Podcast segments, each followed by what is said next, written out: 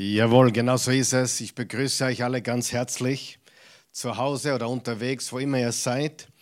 Wir sind in unserem Sommerprogramm angekommen und wir studieren heute Abend wieder einen Psalm, Psalm 13. Wir studieren einen Psalm. Unser Ziel ist es, dass wir alle 150 Psalmen, das ist noch ein langer Weg, ich weiß, durchgehen und kommentieren Vers für Vers. Äh, das wird noch Jahre dauern, weil wir nicht immer Psalmen machen, oft im Sommer und dann hin und wieder kommt einer dazu.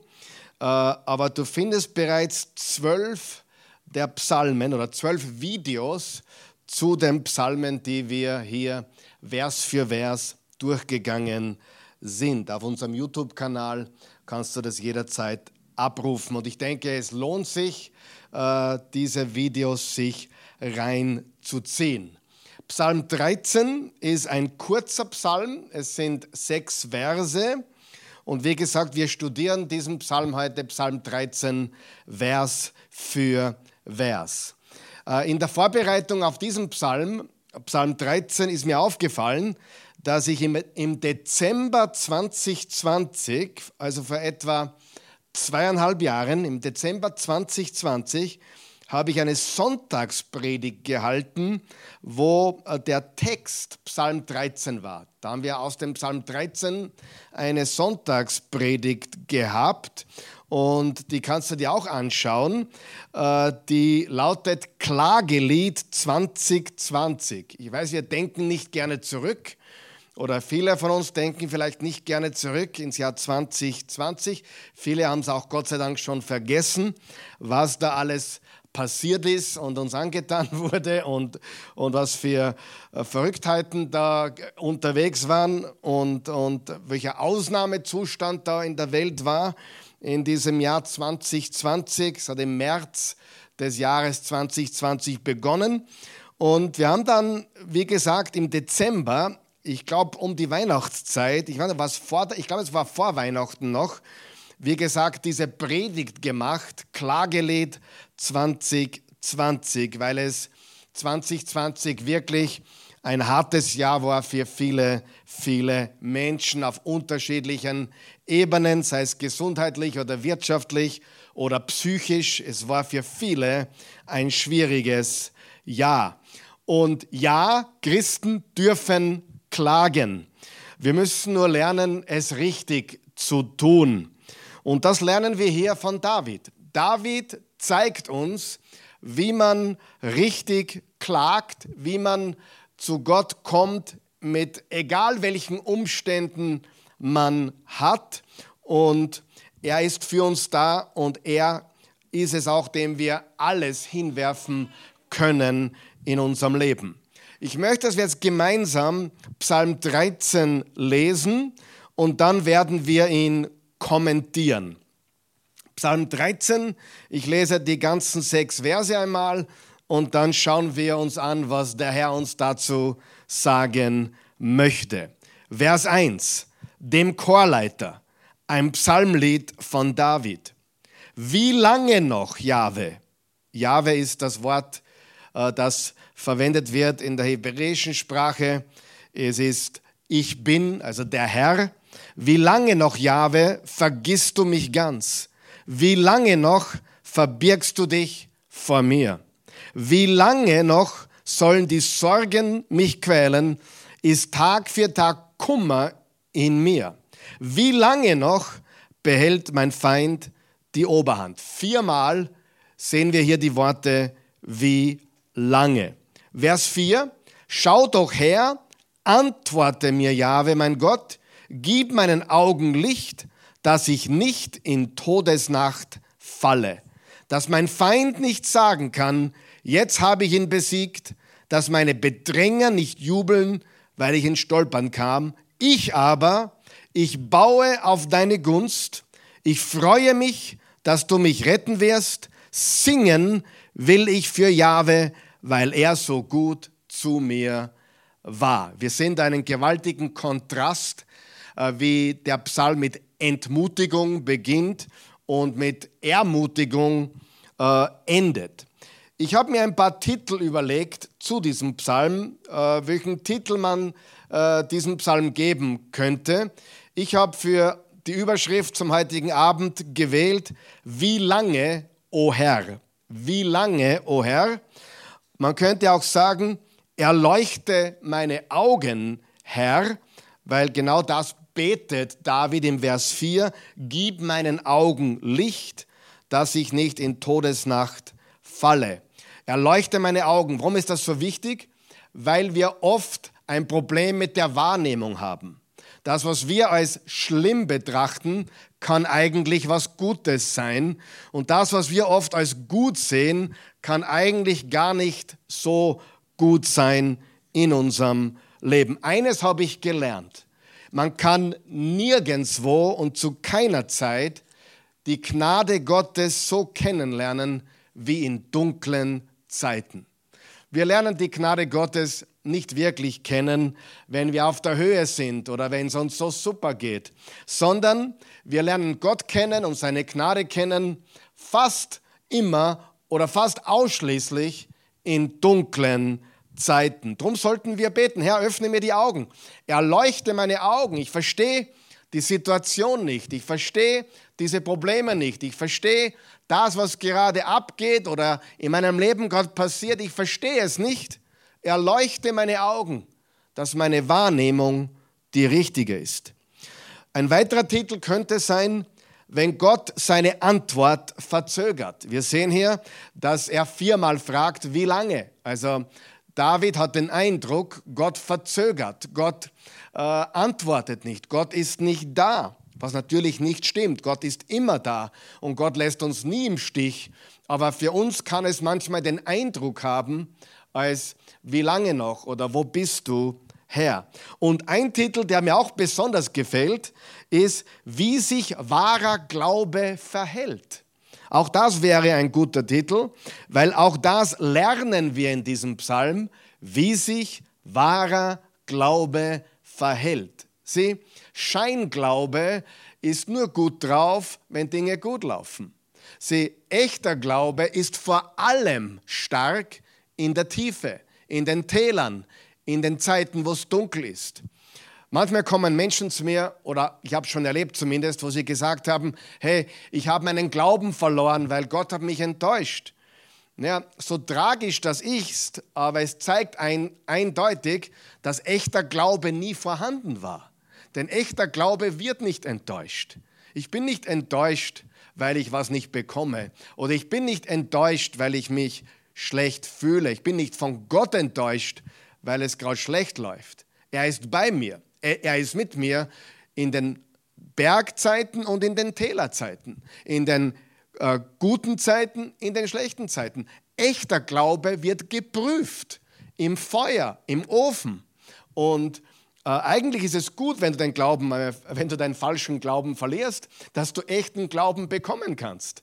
Denn die Wahrheit ist, echter Glaube ist vor allem in dunklen Zeiten richtig stark und wächst in schwierigen Zeiten, wächst in der Krise, wird geläutert und geformt in diesen Zeiten. Also wir könnten diese heutige Lektion nennen, wie lange, o oh Herr, oder erleuchte meine Augen her oder wenn Gott seine Antwort verzögert oder auch, und je mehr ich darüber nachdenke, das gefällt mir vielleicht am allerbesten, wie sich wahrer, wie sich echter Glaube verhält.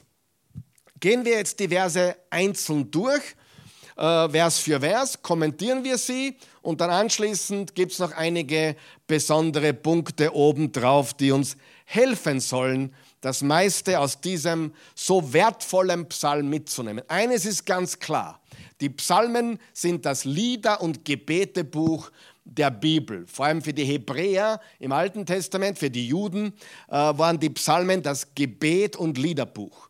Und die Psalmen haben alles drinnen. Sie decken jeden Bereich des Lebens ab. Manchmal sehen wir einen Psalm, wo gejubelt wird vor Freude. Und dann sehen wir Psalmen, die sogenannten Klagepsalmen, von denen es mehr als ein Dutzend gibt äh, in den 150. Klagepsalmen, wo richtig das Herz ausgeschüttet wird und wo es richtig zur Sache geht, wo David oder ein anderer Psalmist sein Herz vor Gott richtig ausschüttet, seine ganzen Gefühle. Gott, wo bist du? Gott, wie lange? Äh, werden meine Feinde mich besiegen? Und so weiter und so fort. Wir sehen also, dass das Wort Gottes uns lehrt, dass wir mit allem zu Gott kommen dürfen. Denke mal darüber nach. Diese Fragen, wie lange noch, Herr, sind eigentlich, wenn man darüber nachdenkt, könnten als Anschuldigungen Gott gegenüber interpretiert werden. Ist das ein Problem? Ich denke überhaupt nicht. Warum? Denn solange wir Gott nicht loslassen, solange wir zu Gott gehen mit diesen Dingen, ist es ein Zeichen, dass wir, ihn, dass wir ihn nicht aufgegeben haben, dass wir an ihm festhalten. Ganz wichtig. Diese, diese Dinge zeigen, dass wir zu Gott in jeder Situation kommen dürfen und dass er uns nicht im Stich lässt. Vers 1 äh, ist ganz einfach ein, ein, ein, eine Überschrift, wenn du so möchtest, eine Überschrift im Psalm, und zwar dem Chorleiter ein Psalmlied von David. Dieser Titel oder diese Überschrift ist im hebräischen Text der Bibel, also im Original, inkludiert. Gehört also zur inspirierten Schrift. Äh, viele Psalmen haben am Anfang eine Autorenangabe, also von wem der Psalm ist, in diesem Fall David, Hinweise zum Gesang, zur Musikbegleitung oder zur Aufführung im Gottesdienst. Diese Angaben, wie gesagt, gehören zum inspirierten Text der Heiligen Schrift. Der Autor ist David. David hat insgesamt 73 der Psalmen, also fast die Hälfte der Psalmen geschrieben. Er war natürlich der Hirtenjunge, der, der Mann nach dem Herzen Gottes, der, der große König Israels, ein Mann nach Gottes Herzen. An wen wurde er geschrieben? An den Chorleiter.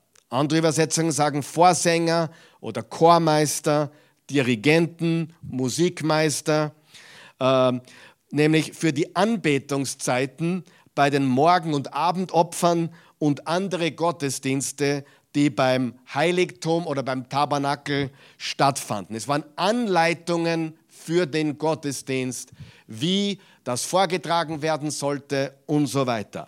Zum Beispiel im 1. Chronik Kapitel 6 wird ein Mann namens Heman äh, erwähnt und Asaph. Asaph. Heman und Asaph waren Leviten und sie waren äh, Chorleiter oder Vorsänger, die Gott verwendet hat am, am äh, Tabernakel oder am Heiligtum.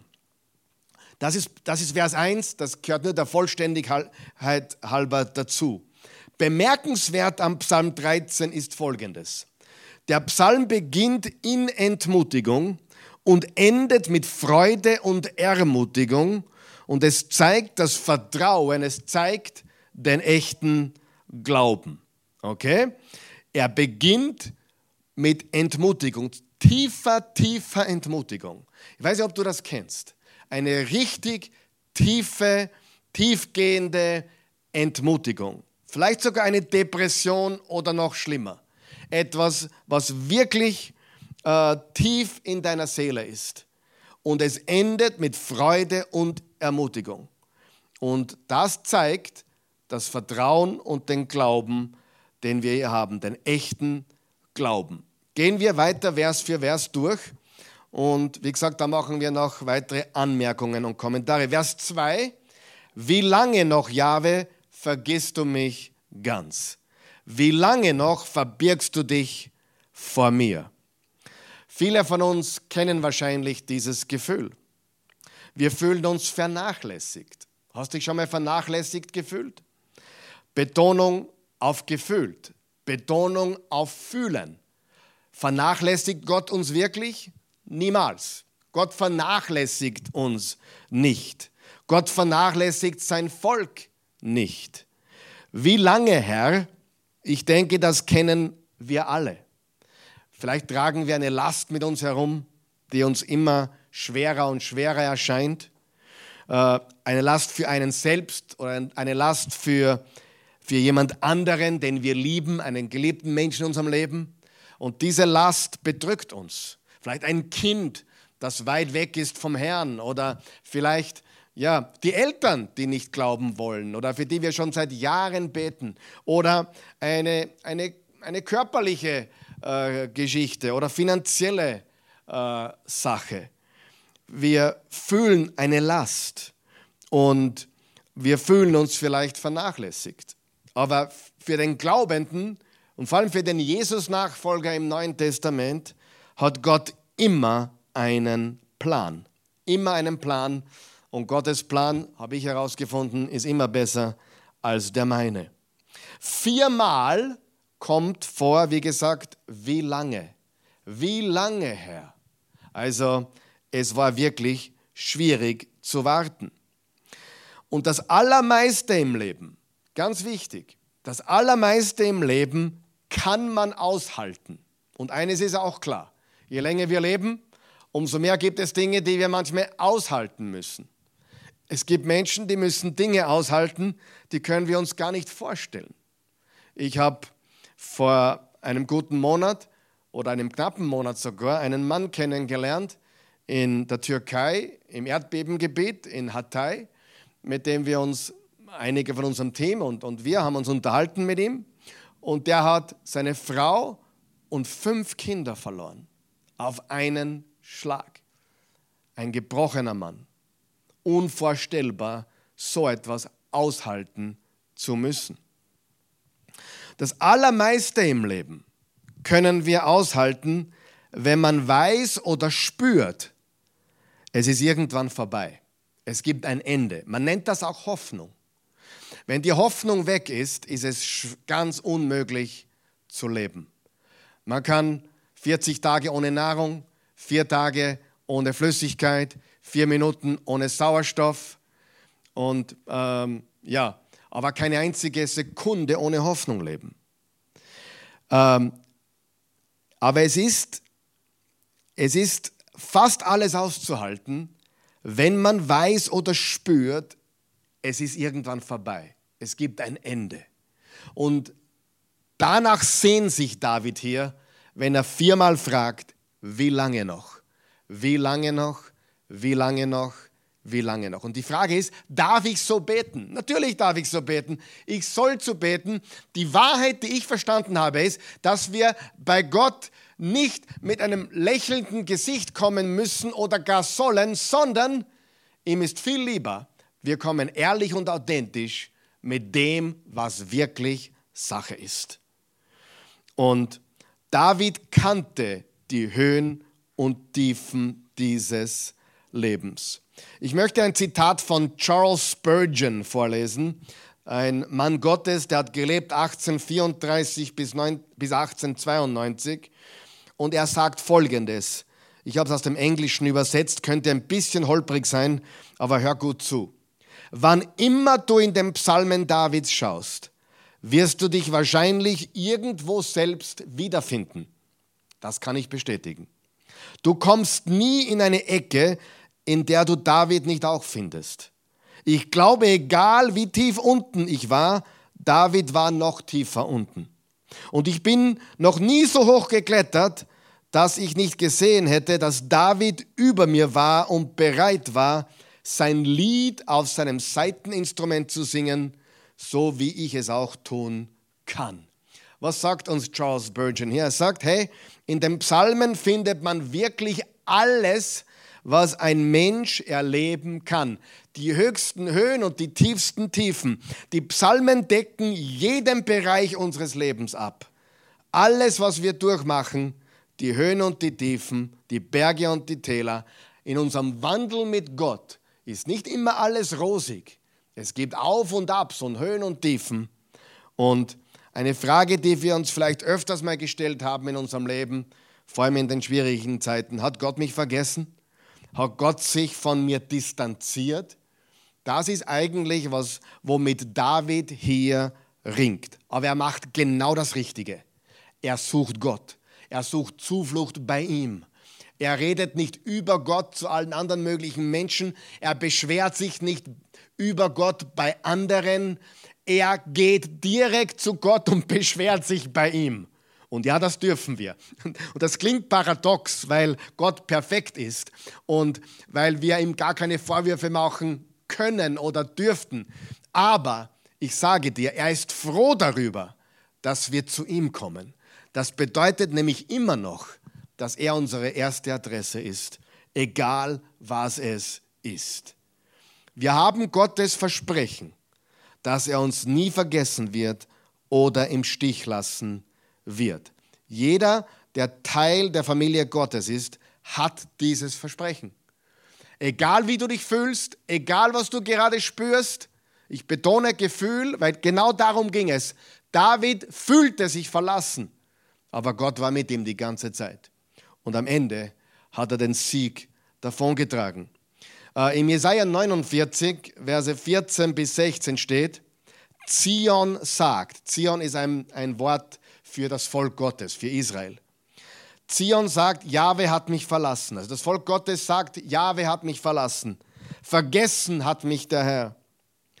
Kann eine Frau denn ihren Säugling vergessen? Eine Mutter ihren leiblichen Sohn? Und selbst wenn sie ihn vergessen könnte, ich vergesse dich nie. Wir haben natürlich schon gelesen in der Zeitung oder in den Nachrichten oder im Internet, dass eine Mutter ihr Kind weggelegt hat oder ihr Kind verstoßen hat. Und Gott sagt, selbst wenn das passieren könnte oder kann, ich vergesse dich nie. Vers 16, in deine Handflächen habe ich dich eingraviert, deine Mauern stehen immer vor mir. In, deine Hand, in meine Handflächen habe ich dich eingraviert. Es erinnert mich an meine erste Freundin, die hat Claudia geheißen und wir haben auf unsere Handflächen geschrieben, äh, unsere beiden Namen Forever. Also Claudia und Kali Forever. Und das haben wir auf die Handfläche geschrieben. War natürlich nicht Forever, aber es ist auch wieder runtergewaschen. Aber die, Gott sagt uns hier, ich vergesse dich nie. In beide Handflächen habe ich dich eingraviert. Deine Mauern stehen immer vor mir. Interessant ist, dass Jesus äh, dann 1000 oder 700 Jahre später nach Jesaja tatsächlich sich für immer markieren hat lassen, nicht in der Handfläche, aber hier, hier im Handgelenk und, und in den Füßen und auch in der Seite. Für immer hat er sich äh, äh, ja, äh, eingravieren lassen, seine Liebe für uns Menschen. Er verlässt uns nicht, auch wenn es sich manchmal danach fühlen kann. Gefühle kommen und Gefühle gehen. Gefühle sind sehr verführerisch, sehr, sehr verführerisch. Ich habe äh, noch drei weitere Verse gefunden, die allesamt sagen, er wird uns nie verlassen und nie im Stich lassen. Ich lese sie jetzt nicht, aber schreibe sie vielleicht auf. 5. Mose 31, Vers 8, Hebräer 13, Vers 5 und Matthäus 28, Vers 20. All diese drei Verse sagen, ich lasse dich nicht im Stich, ich verlasse dich nicht, ich bin bei dir alle Tage bis ans Ende der Zeit.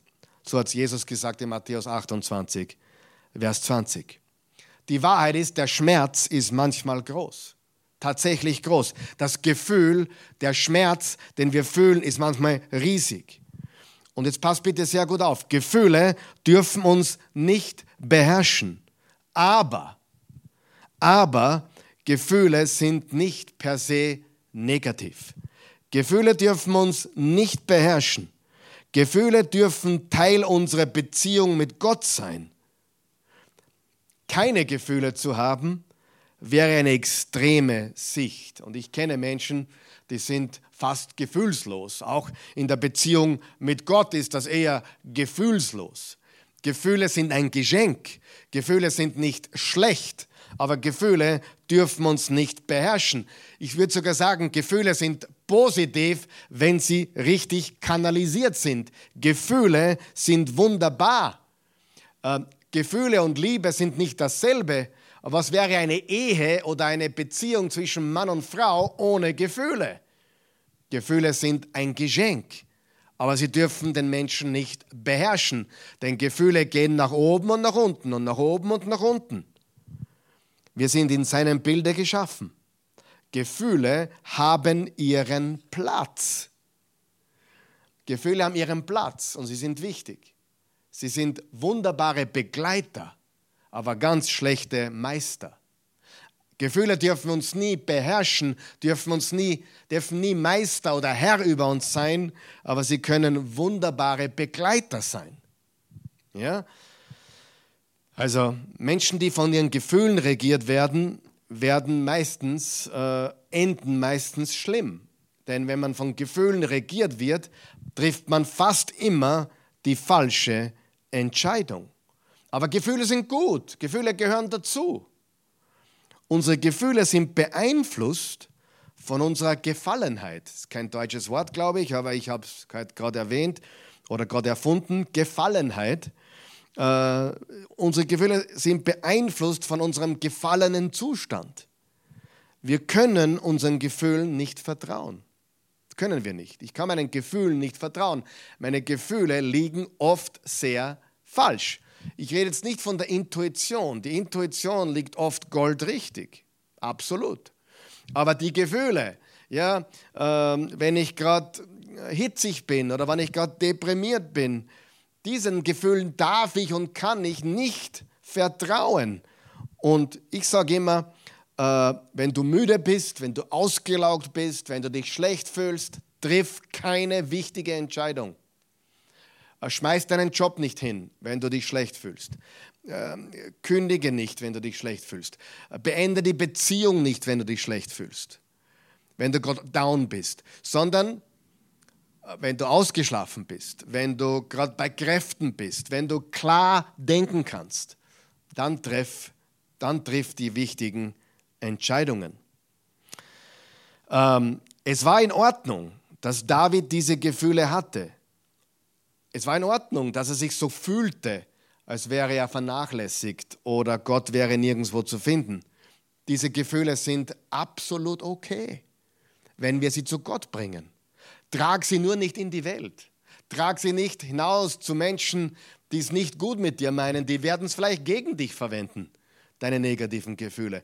Aber darum ist es so wichtig, egal was du dir denkst, auch wenn du Gott mal was sagen willst, was überhaupt nicht stimmt, weißt, weil du angefressen bist, sag es ihm, geh zu ihm und nicht irgendwo draußen in der Welt. Bring deine Gefühle zu Gott. Es war in Ordnung, noch einmal, dass David diese Gefühle hatte und vor allem, dass er sie vor Gott brachte. Dort gehören sie hin. Aber Gefühle sind nicht Realität. Gefühle sind nicht die Wahrheit.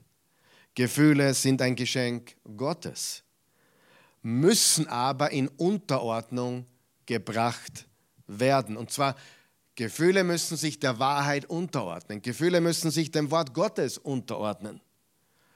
Gefühle sind nicht Realität und trotzdem ein Geschenk Gottes, wenn wir gute Gefühle haben. Und auch manchmal, wenn wir nicht so gute Gefühle haben, wir dürfen immer zu Gott kommen.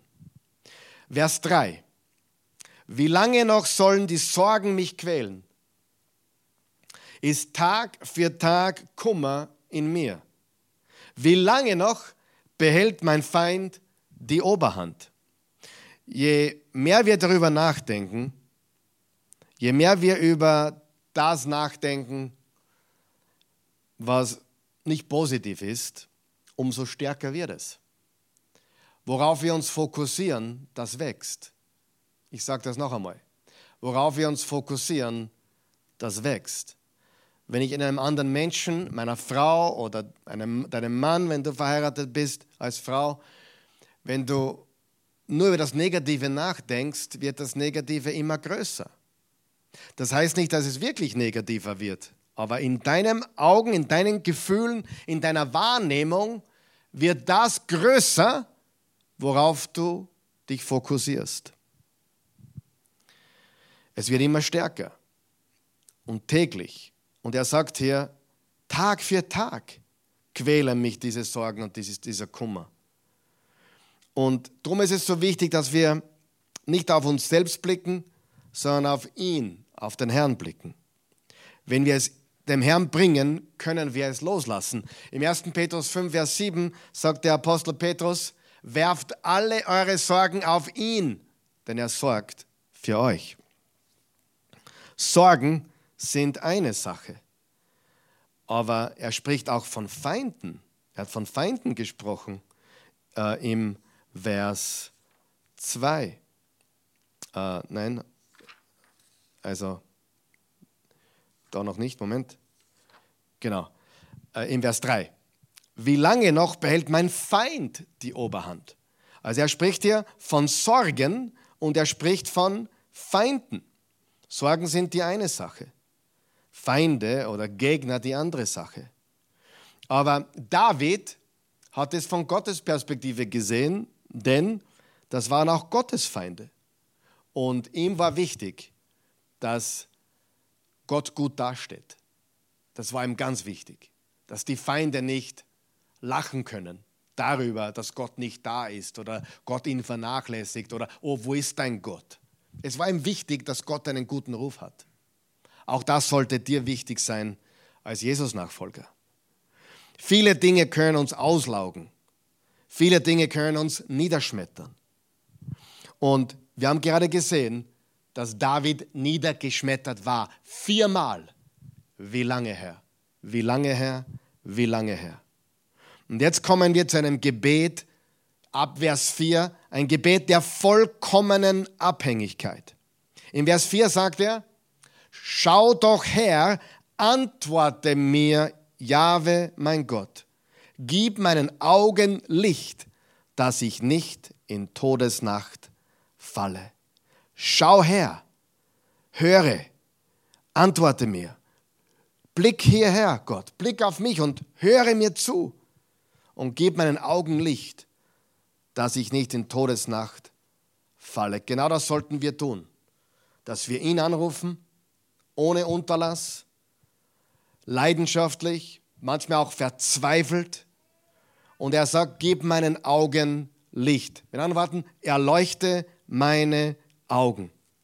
Erleuchte meine Augen. Warum betet er, erleuchte meine Augen? Ich habe schon anklingen lassen, David erkannte, meine Gefühle spielen wahrscheinlich verrückt. Und ich sehe nicht klar. Meine, ich bin vernebelt. Ich bin vernebelt, weil meine Gefühle wahrscheinlich verrückt spielen und ich nicht klar sehen kann. Ich glaube, das ist sehr, sehr weise. Es ist sehr, sehr weise, wenn man seine Gefühle halbwegs einordnen kann und erkennen kann, ich bin irgendwie vernebelt, die Gefühle spielen verrückt und das zu erkennen ist weise und ein sehr gutes Gebet. Erleuchte meine Augen. Hilf mir zu sehen. Im Epheser 1, Verse 17 bis 20, betet der Apostel Paulus was ähnliches. Er sagt, und ich bete, dass der Gott unseres Herrn Jesus Christus, der Vater der Herrlichkeit, euch durch seinen Geist Weisheit gibt und euch zeigt, wie er selbst ist, dass ihr ihn erkennen könnt. Er gebe eurem Herzen erleuchtete Augen, damit ihr seht, zu welch großartiger Hoffnung er euch berufen hat, und damit ihr wisst, wie reich das herrliche Erbe ist, das auf euch die Heiligen wartet. Damit ihr erkennt, wie überwältigend groß die Kraft ist, die in uns Gläubigen wirkt. Die Kraft, die nur zu messen ist an der gewaltigen Macht, die er an dem Messias wirken ließ, als er ihn von den Toten auferweckte und ihn in den himmlischen Welten an seine rechte Seite setzte. Also erleuchte die Augen eures Herzens. Er betet für erleuchtete Augen des Herzens. Die neue Genfer Übersetzung sagt hier, damit ich nicht in den Todesschlaf sinke. Das ist ähnlich wie Psalm 13. Und im Epheser 5, Vers 14 heißt es, deshalb heißt es, wach auf, du Schläfer, steh auf von dem Tod und Christus, der Messias, wird dein Licht sein. Er möchte uns erleuchten, dass wir die Wahrheit erkennen können. Erleuchte die Augen meines Herzens. Gib meinen Augen Licht. Schenk meinen Augen Licht. Erleuchte meine Augen. Meine Gefühle spielen verrückt. Ich bin ganz vernebelt. Ich sehe nicht klar. Bitte schenk meinen Augen Licht.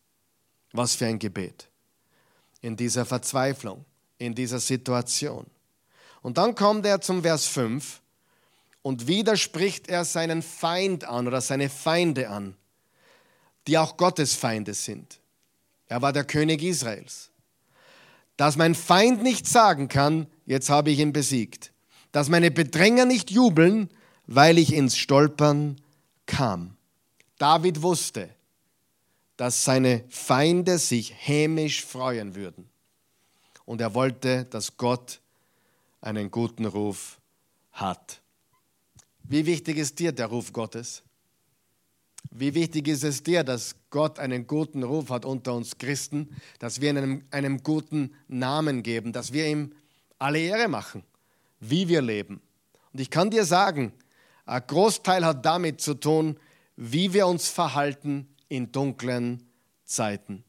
Das beste Zeugnis ist, wenn wir in dunklen Zeiten, wenn wir in schwierigen Zeiten unsere Hoffnung zeigen durch unser Leben.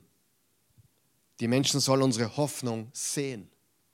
Und das sehen sie nicht, weil alles so super ist, weil wir gerade ein neues Auto bekommen haben oder das Haus gerade fertig geworden ist. Unsere Hoffnung sehen sie nicht an unserem Wohlstand, unserem Reichtum oder nein. Sie sehen, wie wir mit Leid und Trauer und Kummer und Sorge umgehen, wie wir mit unseren Feinden umgehen und so weiter. Und jetzt kommen wir zum letzten Vers, Vers 6. Ein gewaltiger Vers und eine komplette Transformation. Von totaler Entmutigung zu Ermutigung und Freude, Mut und Zuversicht. Im Vers 6 steht folgendes. Ich aber, alles, was ich jetzt gesagt habe, wie lange, wie lange, wie lange, wie lange noch, wie lange noch, Herr, ich habe Sorgen und Feinde und, und, und. Ich aber, ich baue auf deine Gunst. In der Zürcher Bibel steht, ich aber vertraue auf deine Güte. Das heißt, ich vertraue auf deine Gnade. Ich vertraue auf deine Gnade. In der Franz-Eugen-Schlachterübersetzung steht, ich aber vertraue auf deine Gnade. Mein Herz soll frohlocken in deinem Heil. Ich will den, dem Herrn singen, weil er mir wohlgetan hat. Die Zürcher Bibel, ich aber vertraue auf deine Güte, über deine Hilfe jauchze mein Herz. Singen will ich dem Herrn, denn er hat Gutes, er hat mir Gutes getan. Das Gebet führt zu Mut, zur Ermutigung, zu Vertrauen.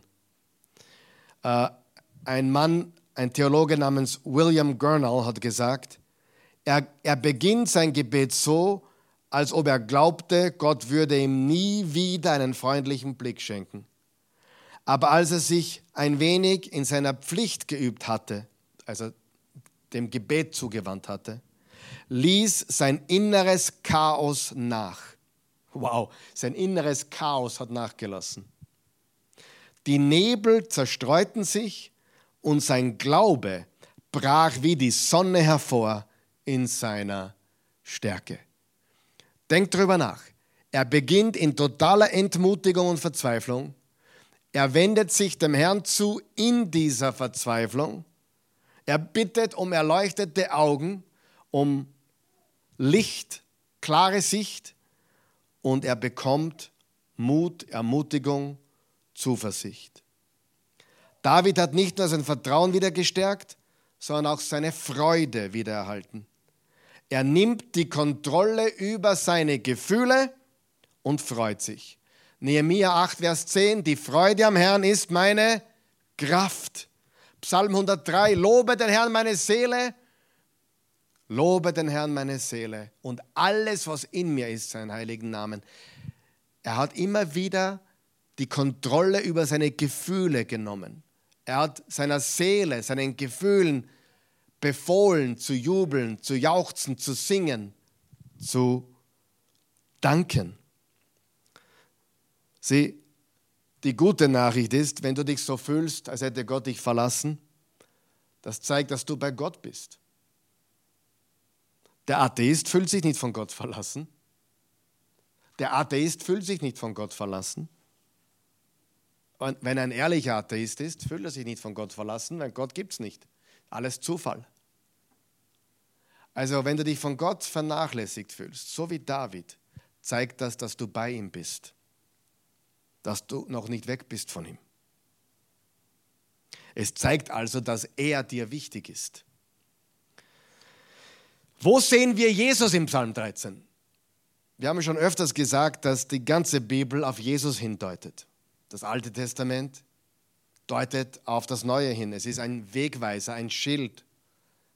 Der alte Bund ist ein Schild in Richtung Neuen Bund. Der alte Bund ist der Schatten und Jesus ist der Schattenwerfer. Wo sehen wir Jesus im Psalm 13? Ich möchte drei Dinge anmerken. Erstens, Jesus war derjenige, der das Gefühl hatte, und zwar nicht nur das Gefühl, sondern auch die Realität erlebte, dass Gott sein Angesicht vor ihm verbarg.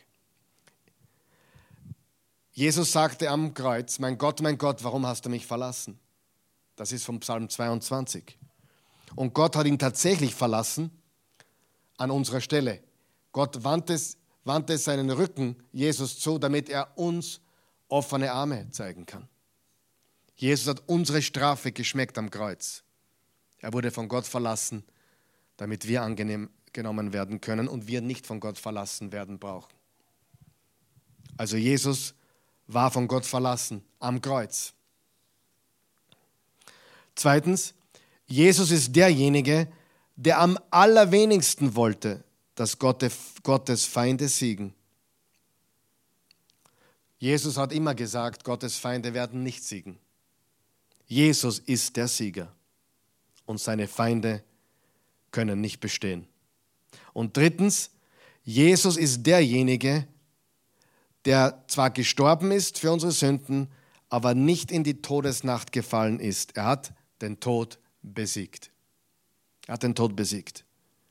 Also Davids Psalm, Psalm 13, zeigt auf Davids größeren Sohn, er ist auf Jesus.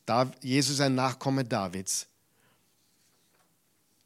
Zum Abschluss möchte ich dir vier Dinge geben, wie wir beten, wie wir richtig beten, gemäß Psalm 13. Erstens, lege da, was du fühlst.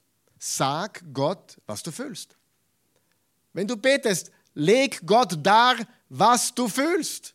Warum nicht? David hat es getan und nicht nur in diesem Psalm, in vielen seiner Psalmen. Er legt ihm seine Gefühle dar. Mein Freund, wir haben Redefreiheit in Gottes Gegenwart. Und wir können ihm und wir dürfen ihn mit unseren Gefühlen vertrauen. Ganz ehrlich, unterm Strich ist Gott der Einzige, den wir mit unseren Gefühlen vertrauen können. Wie viele Menschen kennst du, dem du mit all deinen Gefühlen vertrauen kannst? Oft ist der Ehepartner schon ein Problem, alle Gefühle mit ihm oder ihr zu teilen. Wir sind Menschen. Gott ist der Einzige, dem du alle deine Gefühle anvertrauen kannst und der es auch aushält, der, bei dem sie richtig aufgehoben sind. Lege deine Gefühle da. Lege da, was du fühlst. Erstens. Und das ist Gebet. Gebet ist auch, seine Gefühle mit Gott zu teilen. Er weiß sie sowieso, also bring sie ihm. Zweitens, Sag, was du möchtest. Sag, was du möchtest. Bitte um Hilfe. Bitte um Stärke. Wichtig ist, dass das, was du möchtest, auch der Wille Gottes ist. Bitte um Hilfe, bitte um Stärke, bitte um Gottes Willen. Und echter Glaube will immer den Willen Gottes. Falscher Glaube will oft Dinge, die nicht in Ordnung sind, die auch nicht angebracht sind oder vielleicht auf dieser Erde nicht erfüllt werden. Aber was tun wir, wenn gewisse Dinge nicht erfüllt werden? Er hilft uns inmitten der Dinge, die wir durchmachen müssen. Ja? Wir haben keine Garantie, dass diese Welt uns alles gibt, was wir gerne hätten. Das ist nicht der Himmel. Bist du schon drauf gekommen? Die Erde hier ist da, also das ist noch nicht der Himmel. Aber sag, was du möchtest. Bitte ihn um Hilfe, um Kraft und so weiter. Drittens, verlasse dich auf das, was du weißt und kennst. Was weißt du? Was wissen wir als gläubige Jesus-Nachfolger? Wir wissen und kennen Gottes Charakter. Wir kennen seine Liebe. David konfrontiert den Schmerz seiner lang anhaltenden Trauer mit der Realität einer noch viel länger anhaltenden Liebe. Unser Schmerz mag lange andauern, aber Gottes Liebe ist viel, viel länger. Im Epheser 3 steht, Gottes Liebe ist äh, unendlich lang, breit, hoch und tief, unermesslich. Verlass dich auf das, was du weißt. Wir wissen nicht, was morgen sein wird, aber wir wissen, dass Gott uns liebt.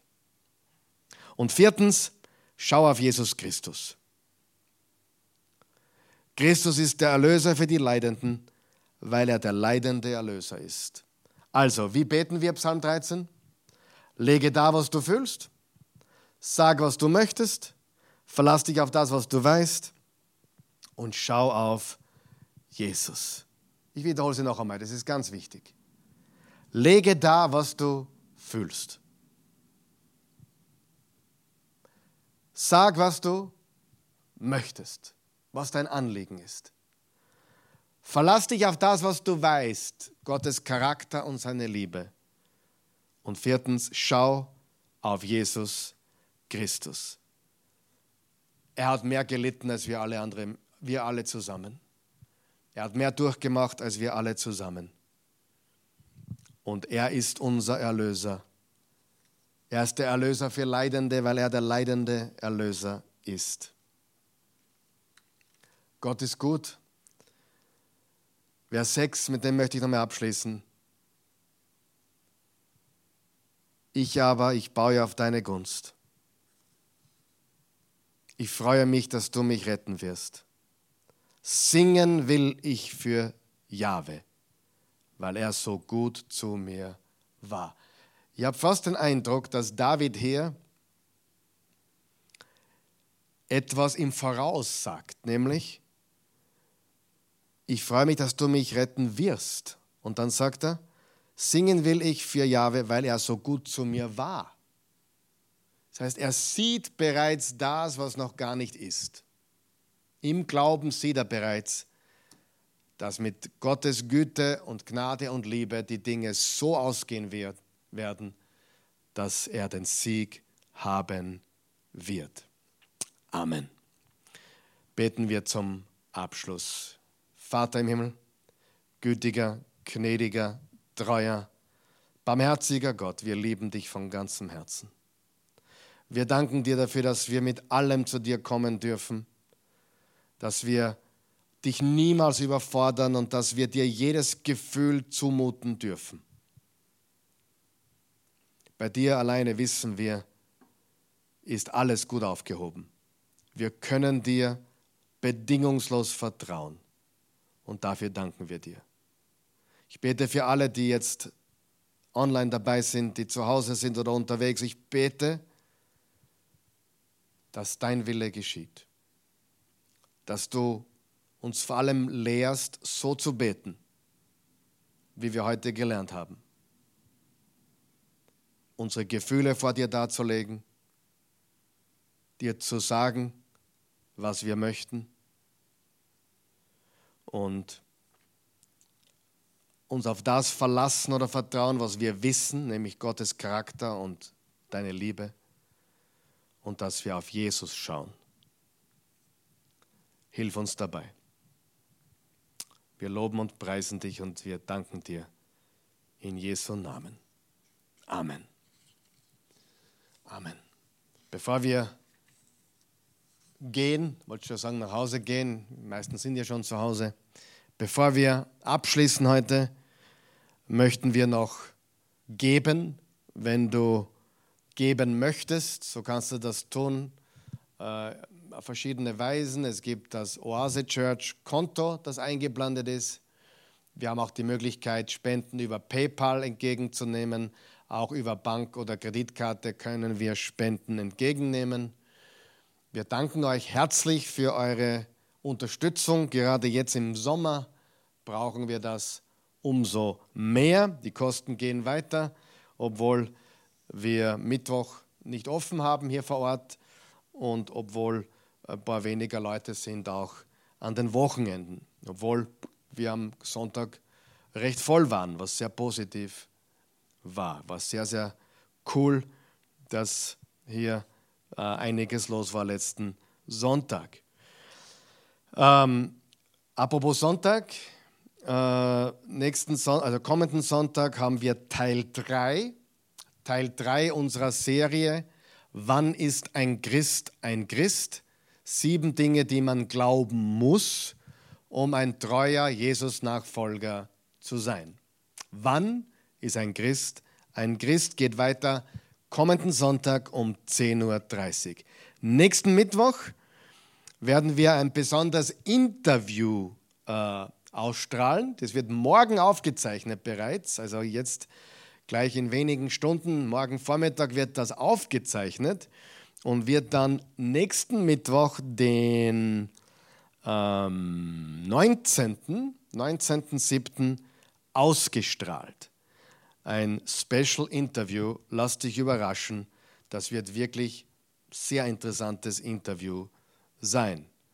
Dann gibt es äh, ein paar sehr interessante Beiträge von von der Türkei und von, vom Libanon, wo wir eine, eine Drei-Männer-Bibelreise gemacht haben vor, vor einem halben Jahr. Da gibt es einen Dokumentarfilm, der dauert fast 90 Minuten oder in etwa 90 Minuten.